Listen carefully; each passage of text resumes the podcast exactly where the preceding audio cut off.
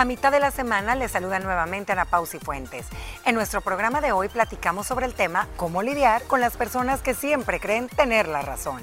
Presta mucha atención qué buen tema vamos a estar compartiendo a lo largo de esta mesa con todos ustedes y recordarle nuevamente que pueden escuchar cada una de nuestras pláticas también a través de la plataforma de podcast. Si se quiere unir a la plática, porque le voy a abrir una pregunta, ¿usted prefiere tener la razón o ser feliz? Cuéntenos al 7854-1483. Sabemos que en la compleja pues danza de las interacciones humanas nos encontramos con un tipo de persona muy peculiar. Pero hoy justamente nos vamos a centrar en aquellas que siempre buscan tener la razón. Esta tendencia que puede parecer inofensiva, ojo, en un principio, pero puede tener profundas repercusiones en nuestras relaciones y nuestra comunicación diaria. Este tipo de comportamiento puede desgastar mucho a aquellas personas que conviven todo el tiempo con este tipo de personas en su día a día. A largo plazo, estas dinámicas, pues de esa constante discusión, pueden producir grandes malestares. En esta plática vamos a explorar con todos ustedes las causas y efectos de este comportamiento. Así que cuéntanos. Ay, mis liberadas, a ver, la pregunta del millón. ¿Prefieren tener la razón o ser felices? Las dos. Ajá, yo también. Yo creo que a veces una depende de la otra. tener la razón o ser felices? Soy feliz teniendo la razón. Sí. A veces. Es un momento A de veces. felicidad. A veces. ¿Y ustedes tienen alguna persona cercana o les ha tocado convivir con una persona que siempre quiera tener la razón o en su momento haya querido tener la razón en un tema que ustedes decían, ah, ah, Yo creo que todos hemos fallado ahí de querer tener la razón en un tema que no, no manejamos al 100 por orgullo, pues, o para no salir así como, "Eh, la regaste. Creo, Ana Pao, que hay gente que sí ya es parte de su carácter, de su actitud, de sus inseguridades, querer tener la razón por todo porque le gusta pelear. Por lo que sea. O sea, llámese que si tiene razón que, Sí. que se- no sé, el- el- cómo se arma un mueble, hasta eh, se equivocó en decirte algo y te dio una información eh, que no era verdadera y después tú se lo comprobas que no. No, es que tú no me preguntaste esto. O sea, siempre buscando excusas para que nunca quede en evidencia y yo creo que sí. Conozco gente peleonera en esos temas. peleonera. Sí. Mi querida Mónica. Sí, también me ha tocado. A veces no tal vez convivir a largo plazo con esas personas, sino que como que te las encontrás porque son como eh, recurrentes en tu vida por algún tema social o por trabajo y todo. Y sí, les gusta tener la razón y te, a mí me incomoda la gente que quiere tener la razón pero por saberlo todo. O sea, que dices, no, es que eso yo sé porque yo lo he vivido, porque tengo la experiencia. No, no porque te lo documente o porque te diga sale en tal artículo, es una ley, que sino que solo, porque yo lo sé que es así, a mí me ha funcionado y ya vas a ver. O sea, esas personas son bien difíciles. Son bien incómodas. Fíjate que a mí me molestan aquellas que te quieren convencer de que lo que dicen es verdad. Uno puede respetar y todo, pero convencerte en base a sus criterios y a lo que ellos creen que es justo, porque ojo, a veces uno se tiene que poner a analizar, ya vamos a entrar a profundidad, a desmenuzar este perfil, pero tenemos que entender que el cerebro, bueno, pues es impresionante, lo hemos platicado aquí en muchas ocasiones. Como su punto es bien válido, nuestro punto también. Entonces llegar aquí a un punto intermedio donde ambos tengan la fiesta en paz, ahí entra la inteligencia emocional de uno de los dos, porque ojo, en esta plática, cuando uno quiere tener la razón y el otro tiene que ceder, niñas, es un ganar y perder. Uno siempre va a tener que perder. Suele darse en relaciones de pareja, compañeros de trabajo, padres con hijos en etapas en la adolescencia y en tu día vivir, con cualquier persona que te toque convivir. ¿Será que cuando estas personas actúan en su día a día de esta manera, intentando siempre tener la razón en todo, ¿será que viene una inseguridad dentro de ellas? Mira, hay o de, de todo, ellos? porque yo creo que sí hay que diferenciar, Ana Pao, en lo que estabas diciendo antes. Hay cosas que son Sí. como son y no hay dos versiones. dos versiones. No hay opinión. Y hay gente que aún así, puesta en evidencia, demostrado, dice no, no, Sí. no. Ya por orgullo, por inmadurez, por lo que sea. Eh, y hay cosas que son más de opinión, puntos de vista, o formas diferentes de hacer las cosas, como tú decís. Yo creo que no necesariamente a veces son inseguridades. Creo que hay gente que es muy egocéntrica simplemente o muy narcisista eh, y quiere y cree en su mente que siempre su versión de hacer o decir las cosas o de actuar es mejor y, y anda queriendo cambiar a la gente y convencerlos. Pero sí, en otros casos, encierra inseguridades que probablemente vienen desde que sos chiquito. Desde la niñez. ¿Otra, Moni? Soberbia. Soberbia. Soberbia, o sea, simplemente tener el pecado de la soberbia y, y está ligado que, que también la soberbia viene por la misma naturaleza que el hombre así es y que también se te cultiva por tu personalidad, por tus vivencias, entonces te va saliendo aquel, aquel soberbio. Casi siempre el soberbio es una persona que estando pequeño o las heridas de infancia se, ha sentido que lo han humillado en su vida, entonces se va poniendo esa, esa coraza de yo lo sé todo, yo manejo toda la información, yo siempre tengo la razón, pero yo creo que la soberbia eh, está íntimamente ligado también a las personas que no pueden perder. que suelen actuar de esta manera. Otro punto, y bien interesante, es que tener la razón es el cimiento que este tipo de personas necesitan para sentirse seguros de sí mismos. es su pilar, es, Es lo su más pilar. importante. ¿Qué van a decir? No quiero pasar una vergüenza. Eh, fíjate que pueden tener una inseguridad tal vez en lo físico o en lo Claro. emocional o en lo social y dicen voy a compensar teniendo el control de la verdad absoluta de las cosas o de la opinión de la gente. Voy a imponer la mía y tal vez eso va a compensar otro tipo de inseguridades que tengo que no puedo trabajar y lo voy a hacer a través de el intelecto, a través de la Claro. popularidad, de eh, ser la persona más culta, eh, más capaz en, en la oficina. Sí creo yo que esa es como su base, su pilar. Fíjate, acabas de decir un punto bien interesante y lo quiero retomar. Son personas que necesitan que, sentir que tienen el control en absolutamente Claro. todo. Entonces, en el momento que ven que se está yendo de sus manos eso que ellos necesitan tener aquí, entran en un conflicto. Y a veces, era lo que yo te decía, hasta tu manera de pensar y tu forma de querer hacer las cosas te la quieren cambiar a la de él o a la de ellas. ¿Cuántas veces no, has oli- eh, eh, no les ha tocado, niñas, que tú dices, es que me, me oyes pero no me escuchas? Una cosa es que me oigas pero no me escuchas, porque a lo mejor y sí, este tipo de personas te están oyendo pero no te están escuchando al 100. Porque Sí, es obviamente que nada oír- más retoman lo que les conviene porque esas ganas o ese, el querer controlar todo, niñas, les da un poder, ¿verdad? Y, y esa seguridad, o sea, ese poder, pero ¿a qué te lleva esa sensación de poder? A control. A el control. control. te da seguridad. Al Claro. final llegamos y hacemos hacia atrás, es el mismo tema de que son personas altamente inseguras. Claro. Y así como algunos en reside su seguridad en la belleza, otros en el intelecto, otros en la parte económica, eh, estas personas en el control de que en todo tienen la razón. Sabes que hay em, algo que me gustó cuando yo leí, porque a veces nosotros decimos mucho, es que me, me- me oyes pero no me escuchas. Entonces dicen que las personas que suelen ser así es cuando uno escucha con sus cinco sentidos, es tu interés que tienes de aprender de lo que te va a decir Sí. eh, una persona. Cuando oyes nada más es porque le temes y ahí vienen las inseguridades y sientes tu autoestima para abajo. Es que cuando oís, yo creo que todo ser humano, a menos que tenga una discapacidad, escuchamos. Claro. Escuchamos como un estímulo, escucho, eh, escucho el aire acondicionado que está sonando, escucho una cancioncita por ahí, escucho, eh, pero eso no lo está procesando mi cerebro. Cuando yo ya quiero escucharte es porque mis cinco sentidos tienen una escucha activa, estoy procesando, sacando la información, lo que vale la pena, lo que me estás diciendo, si te afecta, si no te afecta, si querés mi consejo, pero ahí es la diferencia. Escuchar, escuchar es muy diferente que oír. Y por eso dicen que estas personas, cuando uno está hablando, que le quieres debatir su punto, No te ellos dejan. no te, no te dejan. No ¿Por te qué? dejan. Porque les da miedito su autoestima. te interrumpen Claro. o te cambian el tema o te empiezan a tratar de hacer sentir culpable Claro. para que les cedas esa, esa discusión que tienen.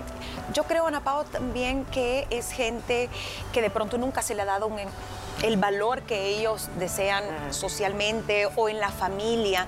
¿Cuántas veces no vemos niños que han sido tal vez bulliados en la escuela por un tema físico y dicen, ok, yo esto, esto lo voy a compensar Claro. siendo la ley y teniendo la última palabra en todo desde que me levanto hasta que me acuesto y es, y es, y es adictivo. Claro. Porque si todo el mundo te dice sí, sí, sí, sí, sí, sí, sí, ¿te acostumbras? No, y además, quieran o no, eh, así comienzan también muchas relaciones tóxicas que se pueden dar en tu relación de pareja, en el tema eh, laboral. Muchos padres les toca pasar este proceso con sus hijos adolescentes, que obviamente un adolescente cuando Ya está pasando imagino. esa etapa, ellos creen tener la razón, ¿me entiendes? Y uno como papá, pues ahí tienes que aprender cómo a sobrellevar esas situaciones. Y creo que a todos nos ha tocado, pero qué difícil es el lidiar el día a día con tu pareja que siempre quiera tener la razón y que tú siempre justifiques el tenérsela que dar. Ok, voy a callar por el bien de mis hijos. ¿Y eso? Ok, voy a callar eh, por el bien. Puedes tener parte de tu familia política. A ver, aquí nos vamos a detener. ¿Qué les parece, mis liberadas, si compartimos alguna serie de ejemplos del día a vivir? Que nos suele suceder a muchos de nosotros que pueden ser en tu trabajo, en tu hogar, con tu familia política, con tus hijos, con tu pareja. Ay, con la pareja es el más común, tal vez. Pero esa es luchas de poderes que hay todos Sí, los días. le De, das el avión. "Ay, no, ya, le vamos, das a el avión. vamos a comer esto. Pero no, tú dijiste, no, No, yo no ya. te dije eso, es mentira, te lo estás inventando.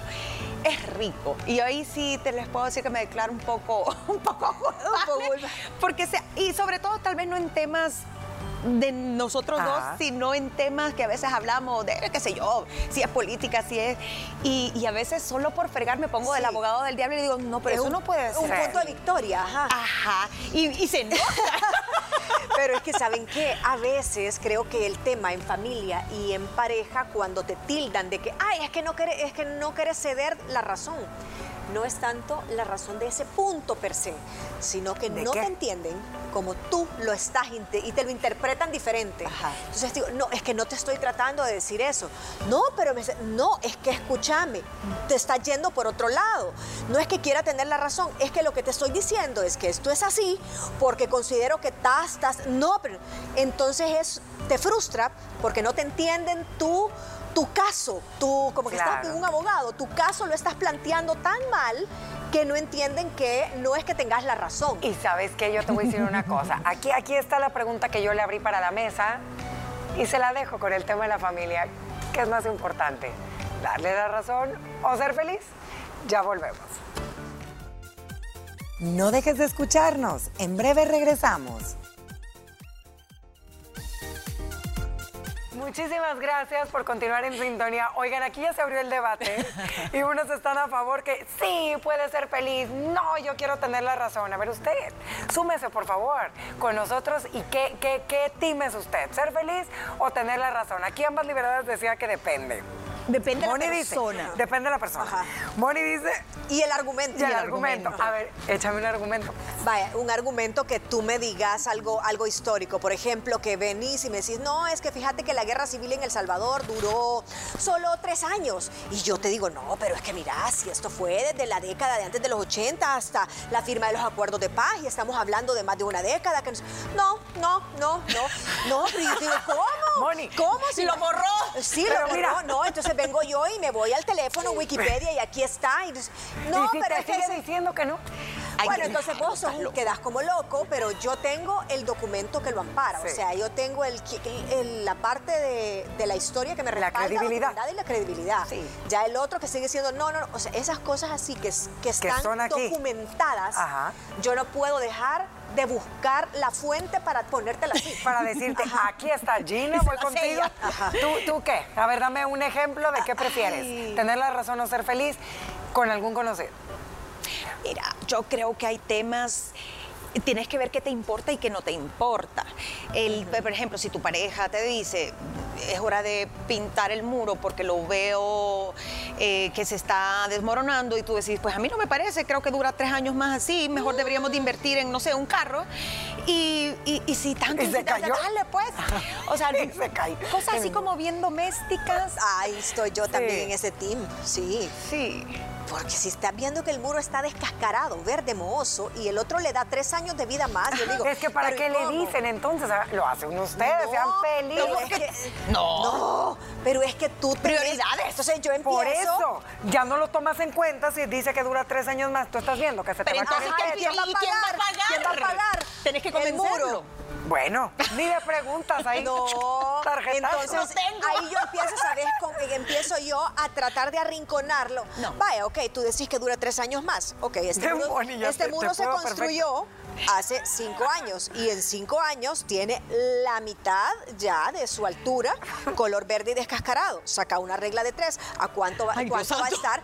¿Cuánto va a estar? Yo me llenaría de harina y le diría, le mando una foto. ¿Cuándo "Se de acá destruyendo". va a estar en dentro de tres años? Sí, Imagínate, llevan tantos inviernos, le faltan tantos. Eh, ¿Cómo vas a creer? O sea, matemáticamente, físicamente, esto no da, la polución, todo. No me entiendo cómo querés que dure tres años más. Yo ahí sí te diría, mi amorcito, Váyase, Váyase ah, muro. Entonces a ti pues sí te alego Sí. yo, te, digo, te saco hechos, matemáticas, reglas de tres, no esto A ver, tanto. y me encantó y quiero retomar lo que tú dijiste, y sí es cierto, porque nos suele pasar muchísimo. Todos podemos tener una situación, pero cada quien la vemos de diferente manera.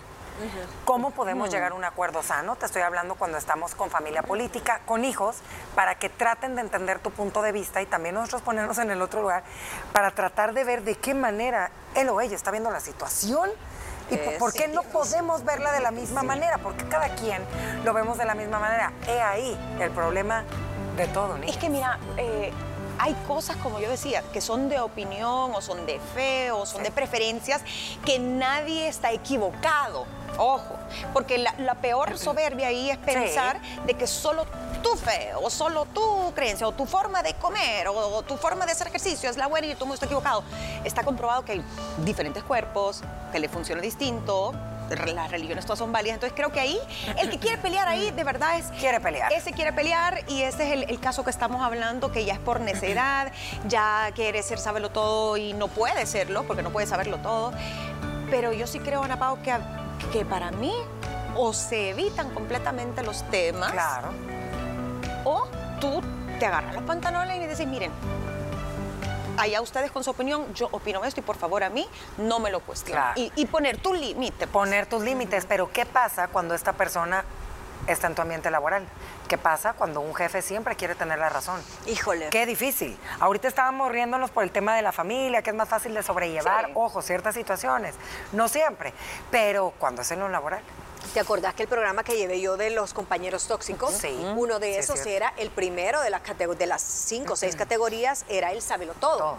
Y Ay, es sí. una situación bien tóxica cuando una jefatura quiere tener la razón porque se vuelve una dictadura. Claro. Entonces, eso es uno de los ambientes más tóxicos para toda una organización eh, descendiente. Pues todos los súbditos ahí tienen que decir, bueno, sí, ok, ¿cómo le rebatís al jefe? Es que ahí es bien difícil. Ahí tenés que buscar un lobista, siempre hay uno que le sabe de llega- llegar al jefe y decirle a todos, mira, ayudanos vos, a vos te escucho un poco, que esto no es así. Y, y sabes qué es lo triste, que sea en el ambiente familiar, con sus amigas, en el tema laboral, este tipo eh, de reacciones que suelen tener, solemos tener a veces, porque a todos nos ha pasado a veces querer tener la razón en algo que dentro de nosotros creemos que es lo correcto, pero para el otro no lo es.